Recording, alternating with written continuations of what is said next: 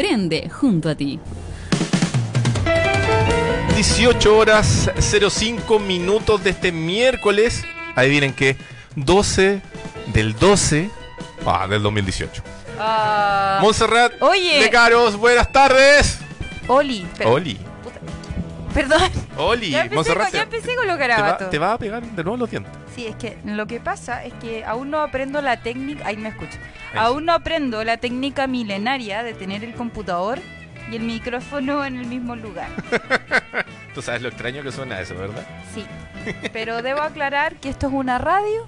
Así por es. consiguiente, espero que nada suene feo. Eh, ah, Oye, cabros. eh, miércoles, como decía mi querido Rob, miércoles 12 del 12 12 del 12. del 2018. Sí. Qué fome. Sí, 12 del 12 del 2018, miércoles. Mitad de semana, a algunos les gusta, a algunos no tanto.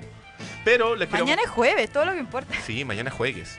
Eh, lo que les queremos contar, además, es que la Navidad ha llegado a Radio Lab. Sí. Fíjense, esta, si usted está viendo la transmisión, querido Switch, ponga por favor acá. Pueden ver luces azules, que es el color de la radio, titilitando Muy bonito. como si fuera un árbol de Navidad en la pared. Como si Porque fuera el Stranger espíritu Things. de emprendimiento navideño ha llegado a nuestra casa matriz Montserrat. Emprender te ilumina. Así. Pero bueno, oye, han pasado para variar en pocas horas muchas cosas en el mundo de la tecnología y Sí. el emprendimiento. ¿Qué es lo que está pasando, Montserrat? Oye, podríamos leer los titulares. Eso, música de titulares. Yeah. ¿O no? ¿O no? Eh, Muy bien, en emprendimiento, Cima, el primer robot social chileno con 8 puntos de ajuste, se va a Silicon Valley. Silicon Valley. Notición. Weón. Notición. Y en tecnología, un poquito más alejado de lo que hacemos usualmente, pero más ligado al mundo de la conciencia. Ajá. Ah, ah. Instagram tiene nuevos filtros de contenido contra la anorexia y la bulimia, Es que decir, creó a, a raíz de una investigación realizada por la BBC. oye, qué bueno eso, qué bueno eso.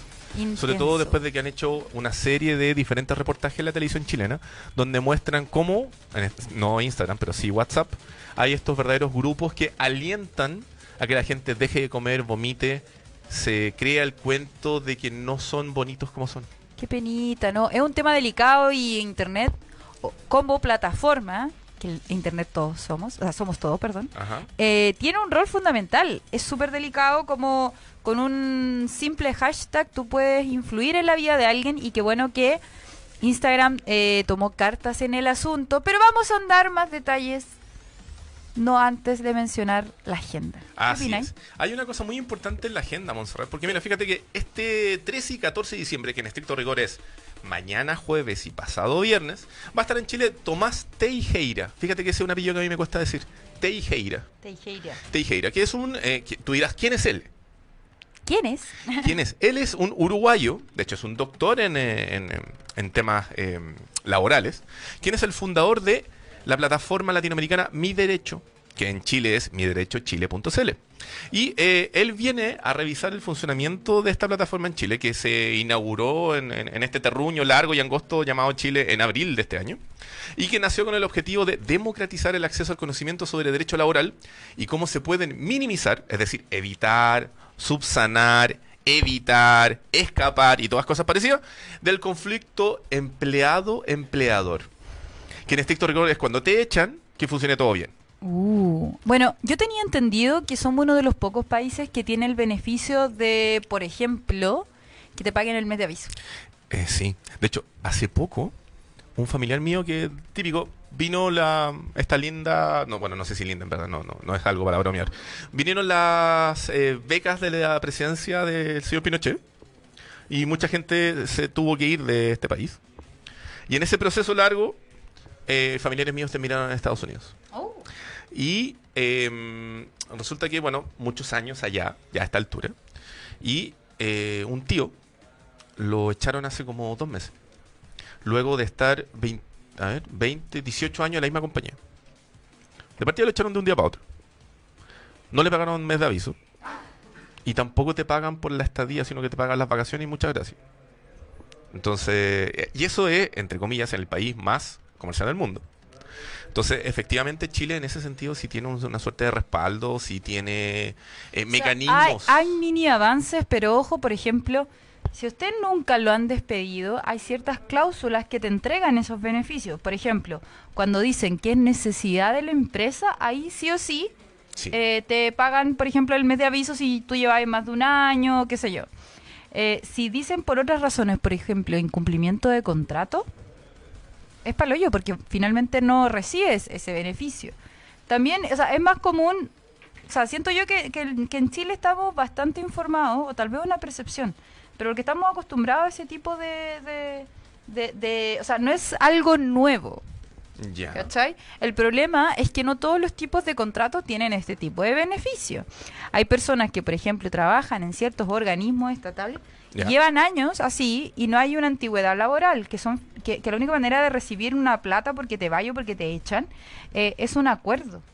Así es. así es muy raro, no sé cómo, como que solo, solo ciertos tipos, creo que dos tipos de contrato eh, te resguardan en cuanto a Lucas y el resto vos vela.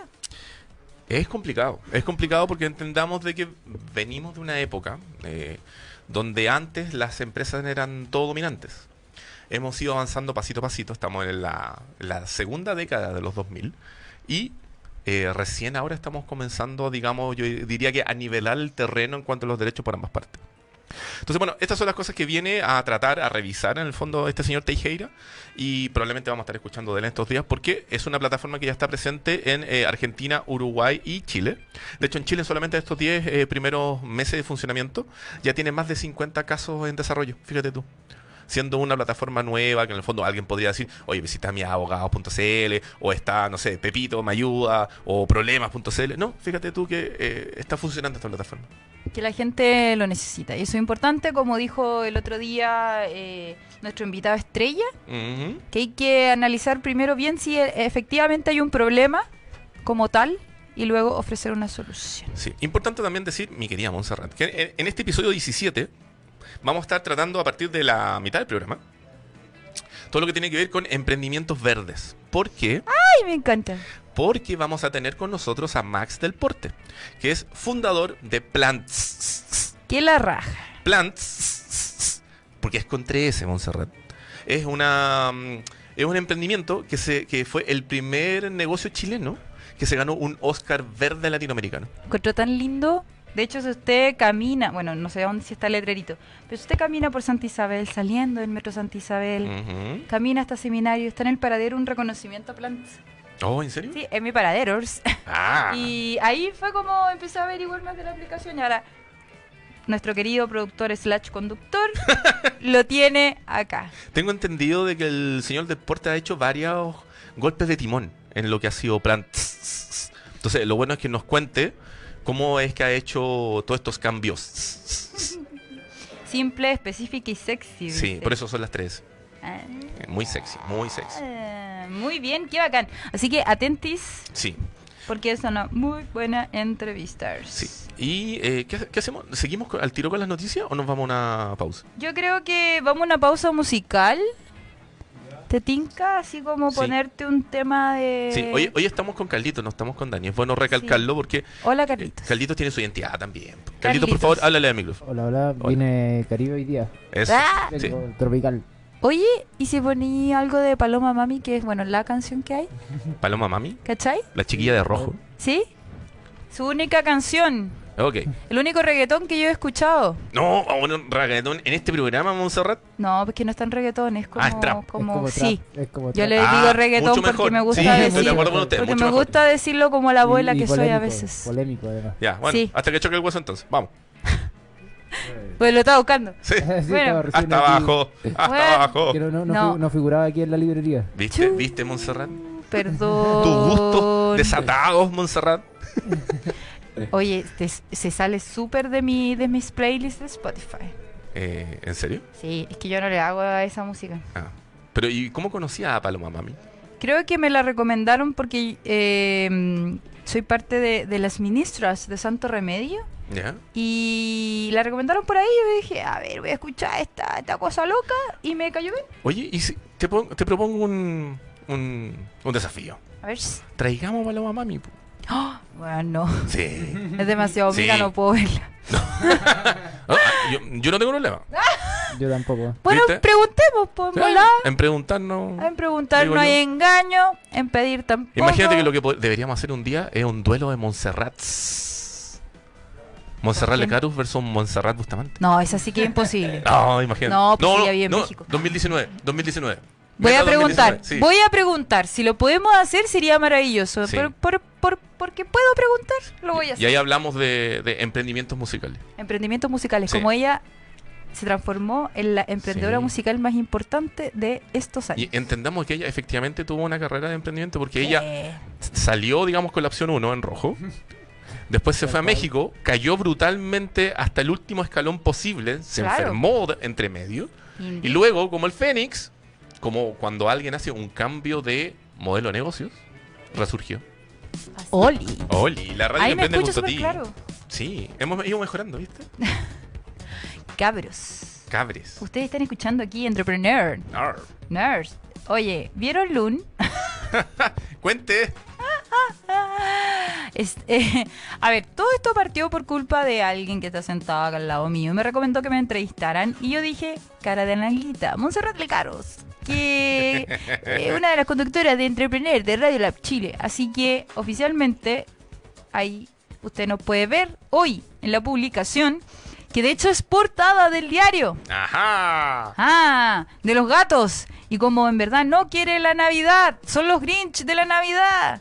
Pero contemos la historia completa.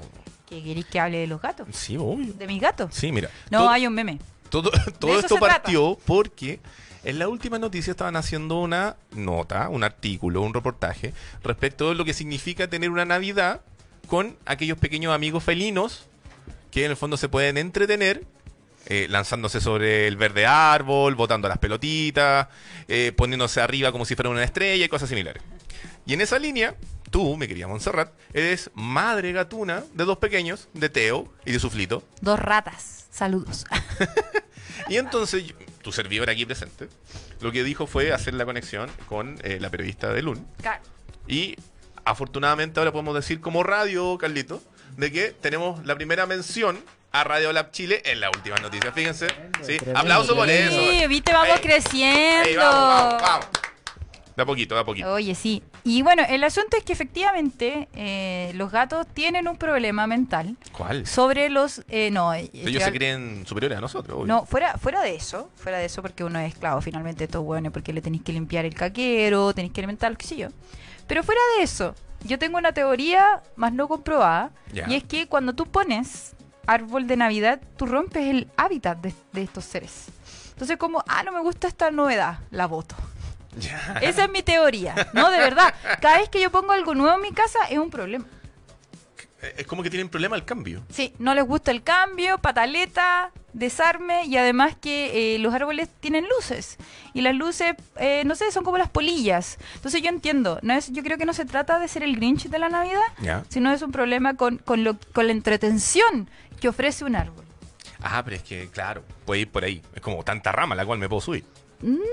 Porque ahora lo- me decía la periodista, ¿y qué pasa si es como el instinto de no sé qué? Y yo, amiga, mis gatos eh, nunca conocieron la vida silvestre. ¿Cuál es el mayor Entonces, no instinto de un- supervivencia que tienen algunos de tus gatos? dormir. Así que en verdad no, o sea, como que eh, no hay, no cachan nada de la vida real, entonces no pueden como decir, ah, ¿te acuerdas cuando yo me subí a un árbol antes que esta mujer me adoptara? No, no sé. Pero saben que son gatos. Sí, como que ven que el otro, no sé, pues, Teo, que es el más grande por 6 o 7 meses, Mm. eh, dice, ahí hay un otro gato pequeño. Se supone que la teoría es que para ellos todos nosotros somos gatos de distintos tamaños. O sea, ah, el gato, gatos El gato grande, el gato, el gato con lente, el otro gato con lente, y así. No, son súper enfermos. Pero bueno, el asunto es que efectivamente hay una relación eh, no cultivada entre el árbol de Navidad y los gatos, y, y así que puede, puede leer más detalles y cómo solucionar esos problemas en LUN.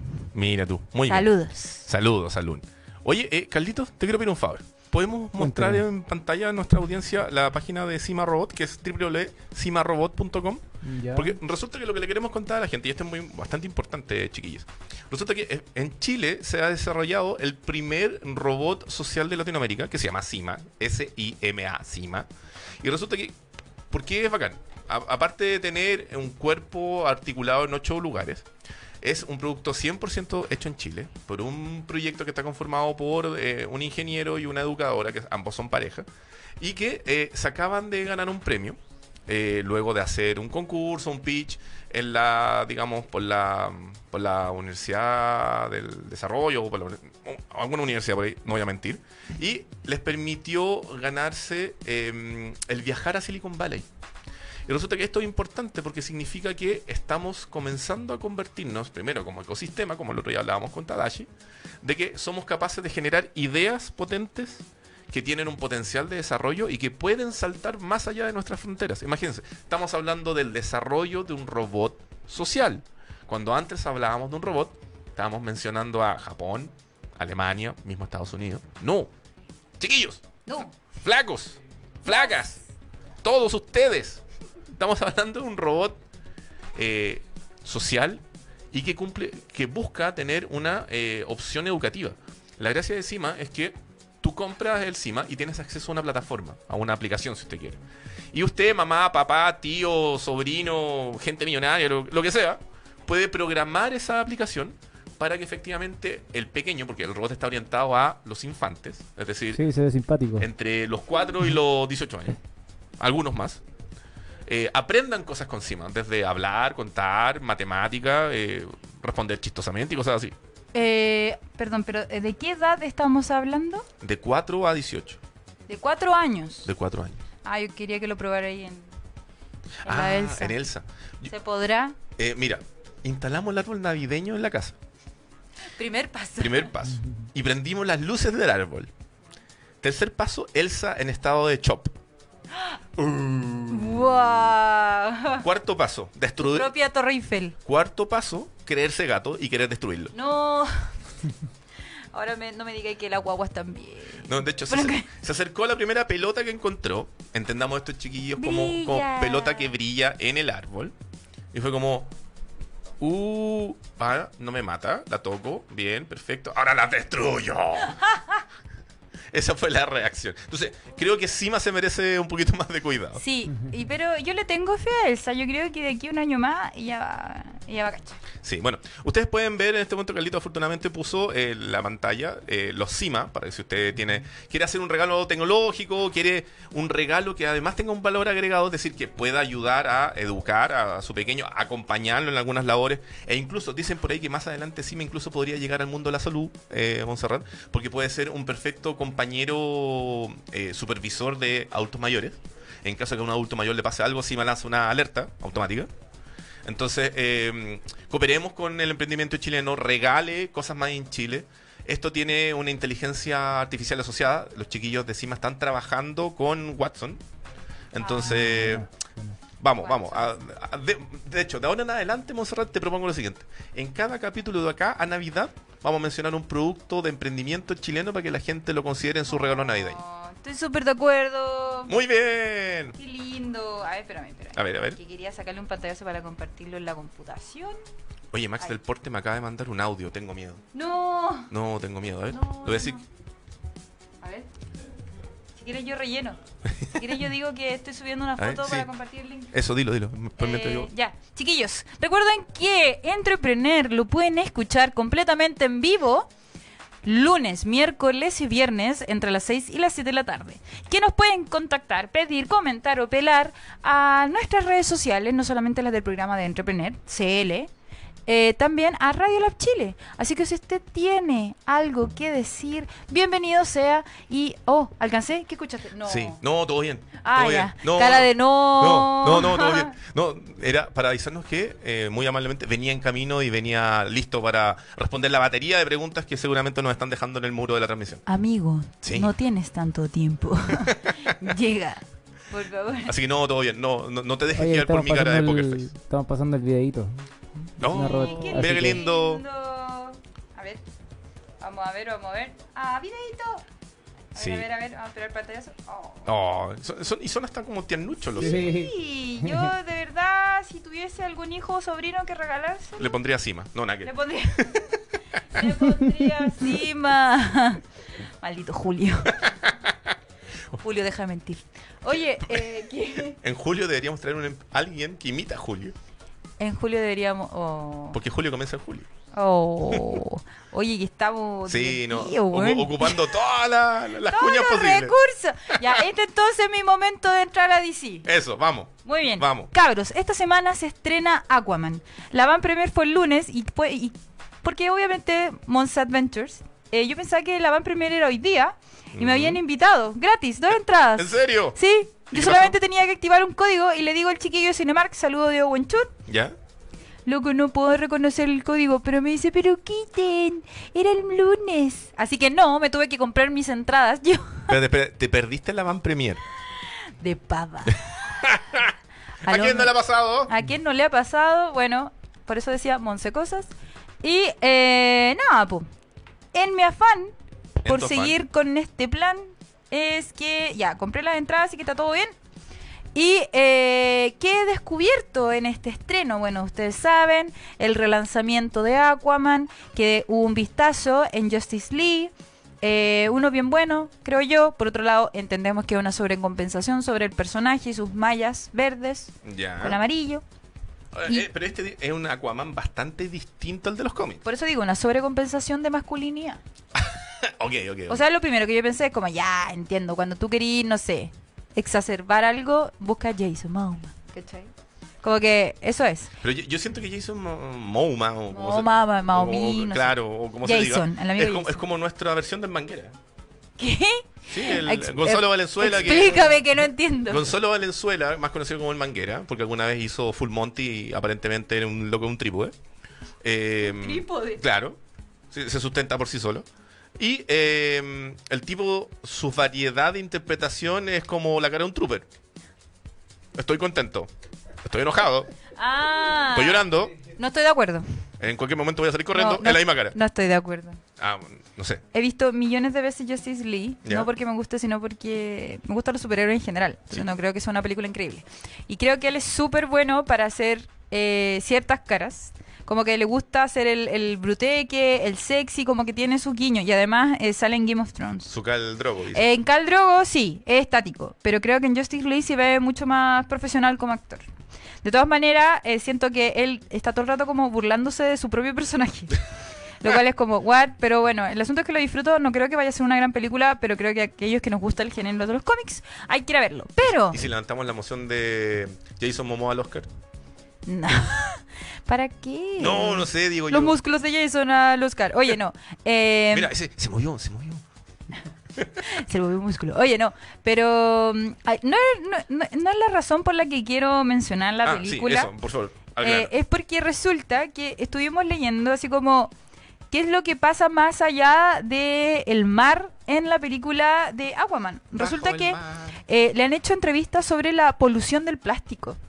Mira tú. ¿Cachai? Y se dice, Se dice. más no confirmo, voy a confirmarlo hoy día a la noche, que em, el principal argumento de esta película es que el medio hermano que sale en el tráiler quiere eh, aniquilar a la humanidad, pero no con el fin de gobernar el planeta completo, que recordemos es eh, como 60% agua, 80% agua, así que igual ya es tuyo, amigo. Ya. Eh, es porque eh, el humano está contaminando el océano. Básicamente están terminando con un montón de especies, lo cual no es mentira, es la vida real. Oye, eh, ¿Cachai? y no deja de tener verdad, po. Claro, entonces cuando me dicen que el medio hermano malvado en verdad no es tan malvado porque rechaza a la especie humana, me quedó la cagada. Yo creo que estamos comenzando a ver villanos Montserrat con los cuales uno puede empatizar, así como el tío Thanos. Alguien, sí, po, alguien hizo la, la analogía con Thanos. ¿Ya? Es como Thanos apuesta de que los recursos son finitos y por lo tanto, de manera random, va a eliminar a la gente. Porque no podemos comernos toda la energía, ni el alimento, ni ble. ¿Cachai? Y en este caso ¿Y sería... generó conflictos? Sí, claro. Sí, o sea, eh, hay momentos que tú empatizas con Thanos. No, obviamente, bueno, yo soy Team Stark y obviamente quería ganar a Tony y todas esas cosas. Pero eh, uno empatiza porque no deja de tener verdad de que efectivamente estamos consumiendo todos los recursos. Tenemos el mismo comportamiento de un virus, Montserrat. Sí, pues, somos lo peor. De hecho, nosotros somos el virus más... El, el virus que va a, ma- va a matar al planeta. Si no nos detenemos. Ahora, volviendo a Aquaman, ya que estamos hablando de este tema muy, muy importante que, que efectivamente es la conservación de eh, el medio ambiente. ¿qué esperas tú de la película? ¿Cuáles son tus ansiedades respecto a eso y a la película en sí? Yo quiero pasarla bien. No tengo ninguna expectativa. Creo que a DC le falta mucho en cuanto a, a- a algo. magn- No, no, no. A algo como, como Marvel que lleva años trabajando en esto. Ujú. ¿Cachai? Creo que es una tarea súper difícil competir. Más, eh, yo disfruté, por ejemplo, eh, Men of Steel. Ya, ¿Cachai? el hombre de acero. Claro, porque no le, pusieron- no le pudieron usar el nombre Superman. Ajá. Eh, y Justice Lee igual igual tiene lo suyo. Siento que igual es más un cariño hacia los personajes mismos que a la trama. Ya. Y, y nada, yo quiero pasarla bien, ese es mi foco. Voy con cero expectativa, en verdad. Tengo miedo de todo. Eh, evidentemente no es una obra de arte, pero hay que disfrutarla igual. Perfecto. ¿Y tú vas a ir a verla? ¿Algún sentimiento sobre esto? Yo voy a esperar que esté en Pelispedia. ¿Tú vas a esperar? Sí, voy a esperar que esté en Pelispedia porque no le tengo fe a, a este loco de pelo largo acuífero. ya. Eh, ya me he llevado demasiado malos ratos a nivel personal de gusto, entiéndase. eh, con eh, Batman vs. Superman, la Liga de la Justicia, Suicide Squad. Entonces, por favor, DC, dedícate solamente a hacer películas animadas. Y ojalá el mundo Marvel siga haciendo lo que es el mundo Marvel. Pucha, eh, bueno, volviendo a, la- a las cosas de DC, es que me pasa algo, no sé, no sé cómo, como que pareciera que me gustara lo malo. Yo sigo viendo eh, The Flash, eh, todas esas cuestiones, estoy viendo Arrow, ¿cachai? Me Como que me desangro viendo todas estas cosas, pero yo creo que, te insisto, es un tema como un compromiso con el mundo de los superhéroes. No, no, sí está bien. Y de hecho, por ejemplo, me, creo que he visto tres temporadas de Arrow. Creo que vi los primeros tres capítulos de Flash. Creo que vi los primeros 2 minutos 45 de Supergirl. Y otras cosas similares, obviamente, siempre con superhéroes. Eh, estas series chicas que realmente sacan afines. Me encanta el mundo de los superhéroes. Pero también me encanta que haya un respeto y un buen desarrollo No lo arruines. de la película, de la serie, etcétera. Y siento que DC, siendo lo que es DC, porque la mayoría de los que somos mayores de 30, probablemente nuestro primer acceso, ¿Qué pa' tú? sí, claro, mayores de 30, sí, que, que tenga 40, es mayor de 30. Sí, Eh, nuestro primer acercamiento con el mundo de los cómics fue a través de DC, por Batman, por Superman, que eran los superhéroes más conocidos y reconocidos en, en este rincón del planeta durante, digamos, esa época. Hoy, probablemente, los pequeños, el primer acercamiento que tienen es un Iron Man, un Capitán América, un Thor, porque precisamente eso es lo que ha logrado hacer Marvel.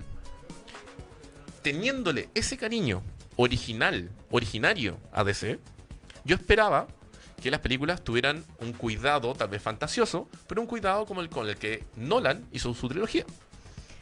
Entendiendo que Nolan es un acercamiento lo más real posible de un superhéroe. Sí, ya, pero, a ver, a mí, perdón.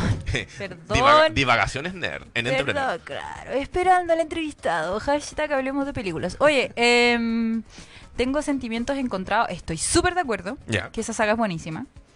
Que no se parece a ninguna otra producción que tenga Mm. que ver con, con, con esta, con el mundo DC. Em, pero a mí no me gustó la primera. El Caballero de la Noche, ¿dices tú? No, pues no se llamaba. em, no se llamaba Caballero de la Noche. ¿Cómo se llama? ¿Cómo se llamaba? Sí, se llama ¡Ah! Caballero de la Noche, Ustedes ¿no? se hacen llamar nerds. no, Ahí Carlito tiene la respuesta. Sí. Carlito, ¿De la oscuridad o no? The Dark Knight, dices tú. No, The Dark Knight. No, eran Rises. No, No, no, Rises no, no tercera. Rises. Es Eh, verdad, o, eh, la trilogía de Nolan, estoy The- googleando. The Dark googleando. The Knight, trilogía, El Caballero de la Noche asciende. Ajá. Eh, ah, Vamos a internet, Batman- no nos abandones Batman ahora. inicia, Batman hay inicia, tiraron. Batman Begins. Batman inicia. Batman No me Begins. gusta Batman Begins. Lo siento, Ya. me dio lata. Y eso que me encanta, me encanta este weón psycho que papá que, que busca a su hija en todas las películas. ¿Cachai? Pero no me pasó nada, creo que era ¿Estamos hablando de Liam Neeson? Sí, estamos hablando de Liam De Neeson. Liam Neeson, sí, Ah, el sí. único papá que busca a su hija en todas las películas. Eh, me encanta Liam Neeson, Amor para siempre, para él. Y todas sus películas, yo las veo todas, no me importa. Pero eh, me, me aburrí, Te aburriste. me aburrí. Más Mm. eh, la última película, que es El Caballero Oscuro, de Dark Knight. En verdad, esa es la, la última película. No, de Dark Knight Rises. Sí. Yo en esa me quedé dormido, debo reconocerlo. No. No. Me quedé dormido. Me quedé dormido 15 minutos, ¿Pero por el- qué? como en la mitad de la película.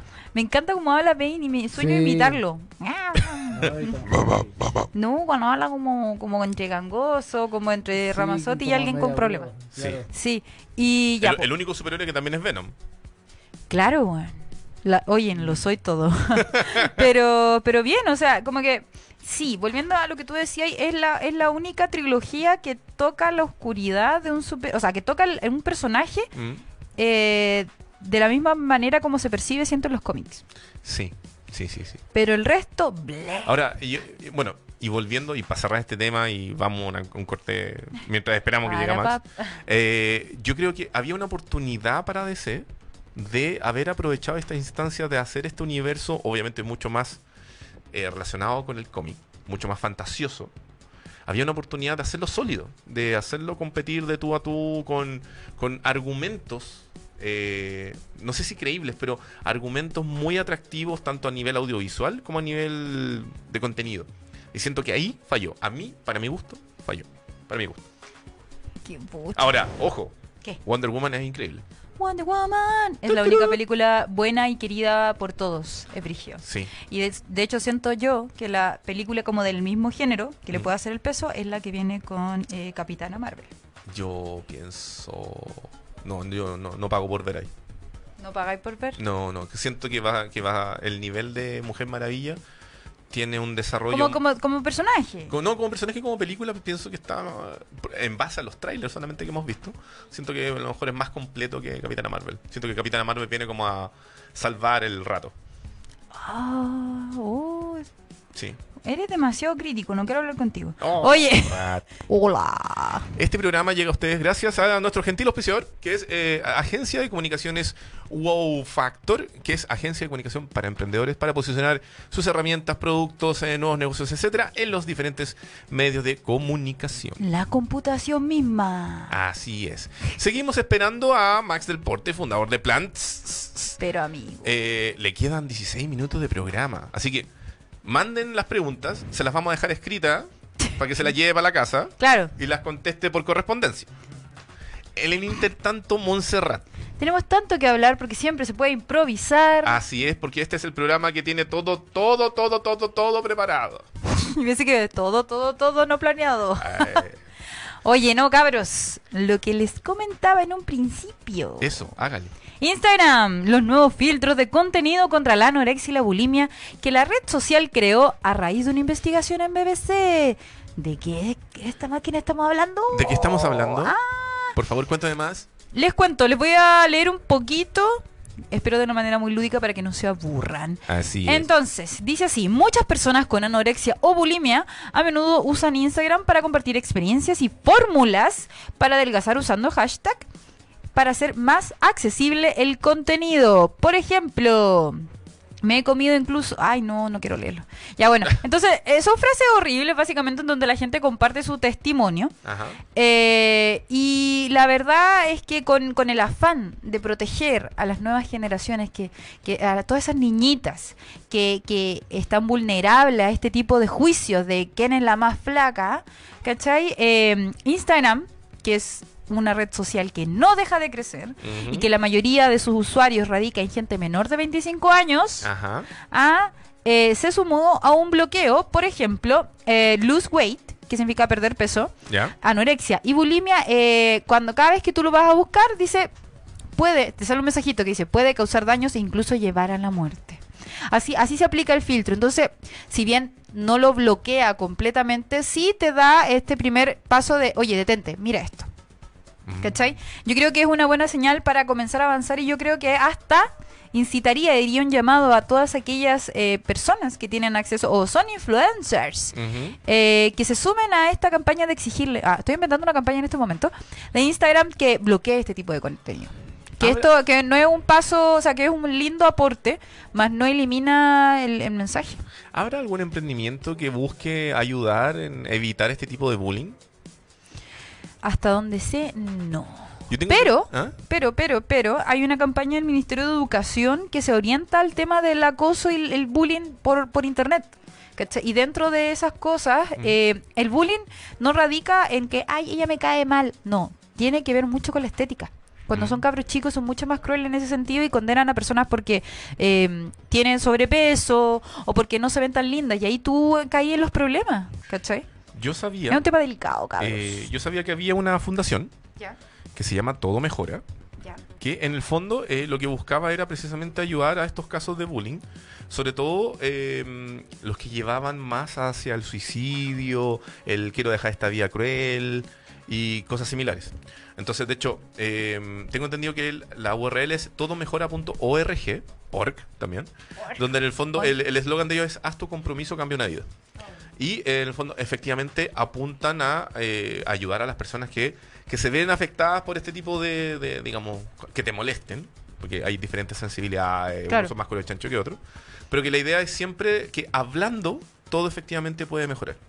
Qué brígido. Sí, cuático. Conversar. Es que, bueno, ese es el gran problema entre eh, el tema del bullying en los colegios, es porque, o sea, obviamente desde una persona que le hace daño a otra, pero los niños que son bulliados, por lo general no le cuentan a sus padres o a ninguna otra persona que los pueda ayudar, porque uno les da vergüenza, no confían en el entorno, etcétera, etcétera. Entonces, hablar es el primer paso. No, y es complejo porque, por ejemplo, claro, no, a lo mejor no ¿Qué te bullearon en el colegio, Rob? Sí, como a todos. po. No sé si a todos. Sí, o sea, que, mira, yo creo que hay... Yo, hay- conozco, hay- hay yo una- creo que hay dos, los bulleadores y los bulleados. No, yo creo que yo fui bulleado, pero... eh, sí, Me agarró la barba. Sí, pero yo creo que antes, en los tiempos antiguos, donde el bullying no era considerado una acción eh, que podía dejar tanta marca, Monserrat, uno se tenía que rascar con sus propias manos. Y en ese sentido yo me acuerdo alguna vez de que eh, un- una persona que a mí me molestaba harto entre sexto y Te octavo recuerdo, básico- Juan Carlos. Ah, no no, no, sé. se llamaba Rodrigo, man. encima. ¡No! Sí, sí, sí. Todo se terminó cuando alguna vez me llené de... ¿De valen- odio? de valentía y logré pegarle. ¿Le pegaste a tu, bulea- Sí. a tu bulleador? Sí, él se lanzó, estábamos jugando típico así como un montoncito, qué sé yo. Él se lanzó muy malamente y ahí aproveché. Y nunca Qué más molestó. brígido. Oh, Sí. Qué pena que, que eh, conozco muchos casos así, que cuando tú tenés que pararle el carro a un otro para que te dejen de bullear. Yo no, Sí, o sea, un golpe, porque para el carro yo lo intenté y a mí no, y a mí me bullearon hasta el fin de mis días. ¿En serio? Sí, obvio que sí. ¿Pero por po. ser bajita, blanca y en arica? Eh, no, lo que pasa es que cuando, mm, cuando llegué, porque yo viví en Melipilla eh, cuatro años. De esos Ya. cuatro años, dos estuve en el colegio. Tercero y cuarto medio pasé de un colegio de mujeres de monja en el norte a un colegio mixto. Ahí llegó alguien. Eso, sí, ahí llegó Max del Porte. ¿Qué Bueno, pasa, pero Max del ya, Porte? ven a Sí, saludar, po. Quedan 10 minutos, flaco, ven. Quedan diez minutos, ven a saludar. Damas y caballeros, damos la bienvenida a don Max del Porte, fundador de Plants. Tome asiento, señor. Gracias. Permiso. No se preocupe, no, me- no me he hecho nada relevante, solamente rellenar. Confesiones. Sí, oye, eh, ¿te parece si dejamos mi tema buleable Sí. para darle espacio a nuestro invitado que llegó? Busquemos una fecha para hacer emprendimientos contra el bullying. Emprendimientos contra el bullying. Sí. ¿Usted tiene algo así? Eh, por favor, llamen. Call Sí, me maybe. Exacto. Buena, Cali y Jansen. Ya, entre tanto, bienvenido Max del Porte, fundador de Plants. ¡Eh! Muchas gracias. Gracias por venir a los eh, 10 minutos más furiosos de este programa. Muchas gracias. Primero que todo, disculpen el retraso en, un- en una ciudad que se supone que fomenta la Smart City. Me, me demoré casi 40 minutos. Era más smart venirme, yo creo que trotando que... O no hubiera avisado, te hubiéramos llamado por teléfono. Ah, mira. Sí. Cara de porque. Me encontraba en un parque con árboles y me vine. No, pero... No, pero aprovechemos el tiempo, extendamos Sí. el tiempo y cuando llegue la sol le vamos a explicar que no va a tener programa el día. ¡Eh! Eh, no, Max, eh, cuéntanos rápidamente, porque obviamente siempre hay gente que no, no lo sabe. ¿Qué es Plants? Bueno, primero que todo, eh, Plants es una herramienta de educación ambiental que lo que busca a través de la tecnología poder comentar, eh, poder conectar, perdón, la botánica, que es algo tan complejo, con las personas. Lo que nosotros hacemos es llevar la botánica a un plano simple, specific y sexy. Ajá. Por eso las tres S que hay detrás de Plants. Un poco lo que hizo Net, manteniendo las proporciones, claramente, lo que hizo Netflix con el cine, lo que hizo Spotify con la música, nosotros apuntamos a hacerlo con la botánica. ¿Por qué? Porque vivimos en una era donde la sensibilidad ambiental, donde la razón que subyace la pérdida de biodiversidad en el mundo es la falta de información, donde comprarte un libro de plantas cuesta muy caro y donde los sitios web que han existido de plantas son muy complejos, pensados de científicos para científicos. Es ahí donde nosotros nos aparecemos, no- no- nos paramos en el mundo digital para acercar la botánica a la gente. Y la idea es siempre acercar estos contenidos a la persona normal, cosa de que todos vayamos en pro de ayudar a nuestro medio ambiente. Sí, eh, porque nosotros creemos que la educación es el cambio, a fin y al cabo, frente a cualquier tema. Te Educación, voy a robarte la frase. educación cívica, educación sexual, educación ambiental. Entonces nosotros decimos, bueno, ¿de qué manera podemos lograr que generar, eh, valga la redundancia, nuevas generaciones más cultas sobre, sobre temas botánicos? Porque al fin y al cabo, saber de plantas es un bien para todos. Una vez me preguntaban en una radio vecina eh, cuál era el sueño de Plants. Y el sueño de Plants es lograr que de aquí a tres años más, dos niños estén jugando a la escondida, por ejemplo, en el parque forestal, y uno le diga al otro, un, dos, tres por Rob que está abajo de la criptocaria alba. Ah. ¿Cuántos años, perdón? No, notable. De aquí a tres años. No. Oh, me gustó. me Yo creo gustó. que lo tenemos casi, casi, casi estamos. Oh. Estás debajo de una tarántula. Estás debajo de una tarántula. Hay otra que te sabes tú, ¿no? La- No, no, la- no, ah, no, no, ah, no, Ah, ya, no. perfecto. Ah, ya. Tengo miedo, no entendí, pero no quiero entender. Estrelitzia reginae, decía. Ah, mira tú. Oye, y pero, y, pero Plants, ¿cuándo partió? ¿En qué año partió? ¿Y cómo partió? Porque tengo entendido que la plataforma ha ido variando como buen emprendimiento donde se le han ido dando golpes de timón. Evolucionando. Pongámonos darwinianos para el asunto. Ah, yo pensé que iba a decir, pongámonos Pokémon. No, Porque evolucionando. Ah, también. Obvio. No, no, si no te lo estoy cuestionando, lo estoy como, ah, Ah. qué buen comentario. Sí, bueno, yo, yo trabajé 10 años de jardinero y después me dediqué a dar clases de botánica y ahí es donde reforcé esto, que los libros son caros, los sitios web de plantas son complejos. Y dije, bueno, en una era de apps hay que hacer una app. Y esto fue hace cuatro años atrás. Ahí partí con un PowerPoint, después fui teniendo socios y así fuimos creciendo, fondos públicos, todo este modus operandi que ya se conoce en el mundo del emprendimiento, pero el punto de inflexión más importante o el de evolución más importante fue cuando Apple la consideró durante 10 días la mejor app del mundo. Cáchate. Esto llevó Un gente- aplauso por eso, Sí, es igual de la aplauso. casa. Bravo, el plan. Sí. Eh. Y, pero es porque al fin y al cabo un tema tan común y tan necesario que es como que la gente sepa de plantas que había que llevarle un plano simple, específico y sexy. Y así fue, con el tiempo empezamos, eh, luego mi socio abogado Santiago Layo, un tipo muy capo en temas ambientales, fue que empezamos a tener este como robustecimiento, eh, o llevado al punto de vista botánico, esta lignificación de eh, robustecer plants como una herramienta de educación ambiental seria que busca, antes también era seria, pero ahora lo que busca es realzar el patrimonio botánico de los países. Ya. ¿Ya? Tenemos patrimonio culturales, patrimonio musicales, ¿cierto? Patrimonio arquitectónico, pero también existe un patrimonio genético, botánico.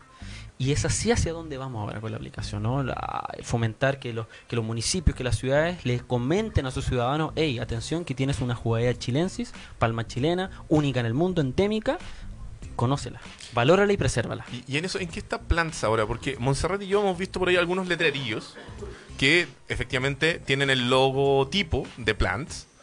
¿En qué está? Bueno, sí, estamos pasando al, al ambiente que más nos gusta a nosotros, que es la calle, que es donde las cosas pasan, que son los parques. Eh, porque nos podríamos, eh, eh, qué sé yo, eh, invertir mucho tiempo, mucha energía en hacer toda una campaña de marketing digital, pero al fin y al cabo las cosas donde pasan son en los parques, en las calles. ¿cachai? Entonces lo que hicimos ahora es que como municipio, por ejemplo, como Providencia, es que cada parque que nosotros censamos, o sea, cada parque en el que, que, que es parte de la aplicación se instala un cartel de metal, así como los que dicen prohibido estacionar, pero en este caso dicen descarga gratis plans. Conversando con la gente jurídica nos decían, esto es como si Uber hiciera publicidad en los discos pares, algo que nunca va a pasar. ¿Cachai? Bueno, ¿qué está pasando en Waze? Pero ese es otro detalle. En los discos pares en la calle. Lo que pasa es que cuando tú vas en Waze y llegas a una zona de eh, taco o de congestión, aparece un aviso de la H junto con Uber diciendo... Pero digital. "Te- Digital. No, esto es físico. Ah. Esto es palpable. Esto es un fierro que está instalado ahí con un cartel metálico, ¿me entendido? Como los, como los discos pares. Pero esto es como- pasa a ser como una nueva señalética urbana. Ah, perfecto. Entonces, por eso digo que este, esta, esta transición de lo digital a lo físico para nosotros es súper importante, porque al fin y al cabo no hay nada mejor que un municipio se preocupe de educar en diferentes ámbitos a sus vecinos. Perfecto. Y la educación ambiental es súper importante. Eso al respecto con los, con los letreros y con los paraderos de las micro y estas cosas. ¿Y este censo de estos parques eh, está delimitado por algunas regiones, por alguna zona? ¿Lo van a hacer en todo el país? Eh, ¿En, en qué está eso? Sí, bueno, como buen emprendedor soy bien disperso y, y hemos empezado como bien raro porque partimos acá en Providencia, que donde, donde vivo, eh, comenzamos también en Galápagos, Eh, la- las Islas la isla Galápagos. Galápagos, la Ah. isla Santa Cruz princi- principalmente. ¿También vive ahí? No, no, no, voy, voy ahí Ah, de vez en cuando. Ahora me voy en enero. Eh, la semana pasada comenzamos en el Parque del Retiro en Madrid y, así después con Renca. eh, y la verdad es que de donde nos llamen, de donde surja este interés por, por adquirir una actitud plants Ujú. del municipio, ahí podemos estar. Oye, em, yo le comentaba a Montserrat, y de hecho Montserrat lo estuvo googleando hace un ratito, de que eh, tú fuiste el primer emprendimiento chileno eh, que se ganó un Oscar verde en Latinoamérica.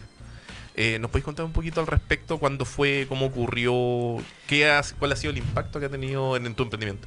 Sí, bueno, esto sucedió el año 2016. Esto es una iniciativa que viene de Zampito, que es una consultora muy importante de Ecuador en temas medioambientales. Postulamos, mm, no sé, postulamos creo que 800 proyectos de Latinoamérica, qué sé yo. Y en la categoría de biodiversidad y fauna fuimos los ganadores. ¿M? Ya. Ahora, ¿qué es lo que trae por consecuencia esto? Es una validación por parte de un jurado súper estricto, súper estricto. O sea, está el director de la WWF. No me refiero a la lucha libre. No, me no. refiero a la, la- de ¡Es los la del pan- panda! los panditas, Panda. los panditas. Sí, pero es que cuando digo WWF nos falta que...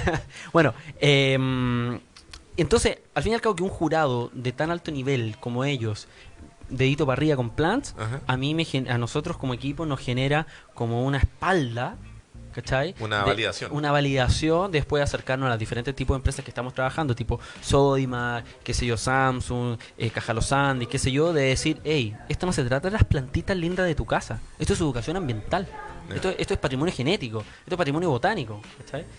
Eso es lo mejor. Oye, dijiste grandes, o sea, mencionaste grandes empresas.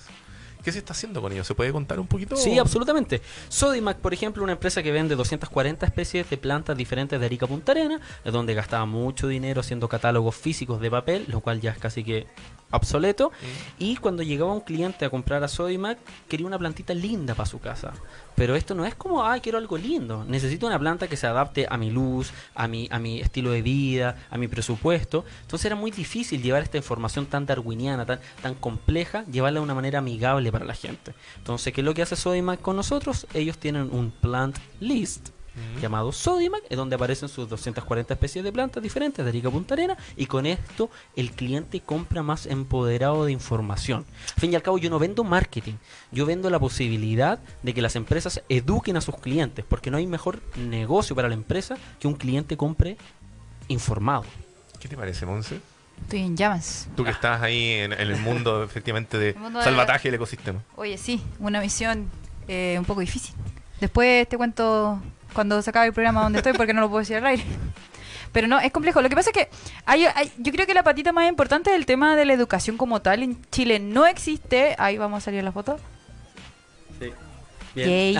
En Chile no existe eh, a nivel de plan de, eh, de educación o programa de educación dos cosas que yo considero trascendentales, educación cívica y educación ambiental. Y sexual. Sexual también, pero yo creo que la cívica y la ambiental son más importantes. No estoy menospreciando que todos sepamos cómo nos reproducimos, no lo confunda, sino que siento que son cosas que en verdad eh, cambian el futuro de una manera radical eh, y que afectan eh, grandes decisiones después, ¿cachai? O sea, hay, una, hay un tema como de, de, de- de- de falta de cariño por un montón de cosas que tenemos que hacer por nuestro país. Como algo mucho más trascendental que entendáis qué es lo que, qué es la planta que crece en la esquina. Se trata de un futuro, de, de un desarrollo como país que, que de hecho es muy importante porque ahora es que está la COP24, que es la previa de los acuerdos de París. Entonces está pasando de todo en el mundo ambiente y ustedes ya más. Bueno, el año, el, el año 2010 en Nagoya, que justamente es una de las cosas que mi socio abogado Santiago Lyon, una de las cosas que más conversamos y casi que lo tenemos pegado ahí, es que en Nagoya, Japón, se planteó que la razón que subyace la pérdida de biodiversidad en el mundo es la falta de información. Sí. Y como meta A1 para el, para el 2020, o sea, dos años más, es que al menos las personas tengan conciencia de la importancia de la razón de la, de, de la importancia de la biodiversidad, lo cual ha sido un fracaso, porque no seguimos entendiendo eso. No, Entonces, oye, es que, sí, perdón. no, no, entonces es ahí donde nosotros como que nos abanderamos con esta lucha de la educación ambiental, que hay otra cosa súper importante a nivel de, de medio ambiente, que es que hoy en día lo que está pasando con las bolsas de plástico o con las bombillas es lo que se llama una medida paliativa.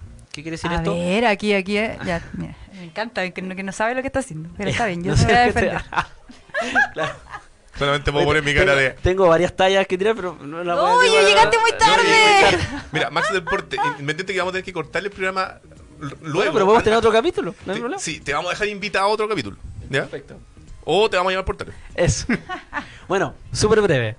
Basta de medidas paliativas y necesitamos medidas preventivas. Lo que pasó con la bolsa de plástico y la bombilla es porque la embarralla quedó en los océanos. Ya está. Sí. Deberíamos haber dicho esto, basta bombillas y esta campaña así de estos como animales que le pegaban a la gente con la bombilla, no sé si la vieron. Mm. Eso debería Sí, haber pasado hace cinco años atrás.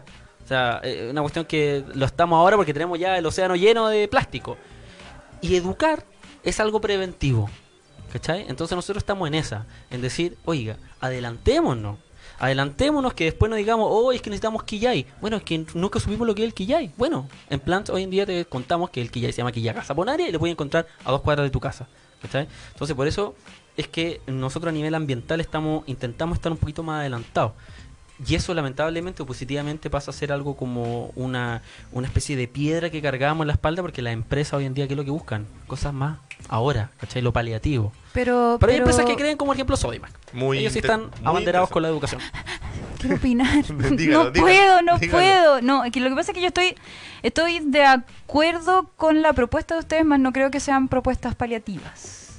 ¿Lo que hacemos nosotros? o No, po. Lo- las otras lindas campañas que hay por ahí. Yo creo que eso... este- esta- Esto va a terminar ¡No! fuera de acá. Ya, me voy, me voy, indignada voy a, ¿Para qué voy a- me invitas voy a- si sabes voy a- cómo me Voy a pongo ser el malo de la serie. Lamentablemente. El Darth Vader. 19 horas 4 de la tarde de este día 12 del 12 del 2018. Ponemos fin a este episodio 17 de Entrepreneur vía Chile.cl. Le damos las gracias a Max del Porte por haber llegado. Tarde, es importante. Lo vamos a dejar invitado a un contacto a, o, a- o- o que venga Mira. nuevamente el programa. Tenemos el plan y lo voy a entregar como premisa que el subsecretario del Medio Ambiente va a venir. ¿Te parece si Oh. te llamamos para armar una conversación? No, absolutamente. Un debate. Mira, ¿viste? Eso me gustó. ¿Te gustó? Sí, ¿Ah? ¿Te pero en, en piscina y con jalea. No, ya, pero igual... Ah, Sí, no, no, iba a decir... jalea verde, iba, jalea verde. iba a nombrar la hermosura de ese hombre, más no. Más no. Más no, pero ya lo hice. Oye, sí, ¿te tinca? Sí, me tinca. Bacán. Sí, lo vamos a preparar para el año 2019, chiquillos. Vayan Sí. preparándose. Eh, este, pro- este programa eh, lo pueden escuchar a través del fanpage de Radio Lab Chile, que es Radio Lab Chile. Lo pueden escuchar a través de www.radiolabchile.cl. Pueden ver el programa resumen al final de la jornada en entrepreneur.cl. Pueden escucharlo también en el podcast, que lo tenemos en, eh, en Spotify y en eh, Apple. Y además pueden verlo en nuestro canal de YouTube. Dicho eso, y antes que nos rete la sol de nuevo, Yeah. Adiós, adiós, Mucha- adiós. muchas gracias por la invitación y qué bueno que Entrepreneur está acá. Eso. Yeah. Adiós.